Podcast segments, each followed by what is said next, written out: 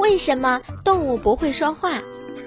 小朋友们、同学们，你们见到小猫、小狗、小猴子的时候，多想和它们说话呀！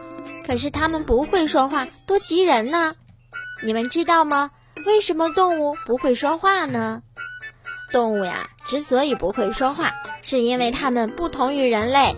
人类的语言是由符号构成的有意义的言辞，能够表达一个概念或者是说明一个事情，是人类从劳动当中创造的，这需要复杂的思维活动。而所有的动物都是没有像我们人类一样的有思维活动的，不能够处理符号和使用这些符号。动物只能够用简单的叫声或者是一种单调的声响，向同伴传达自己的意思。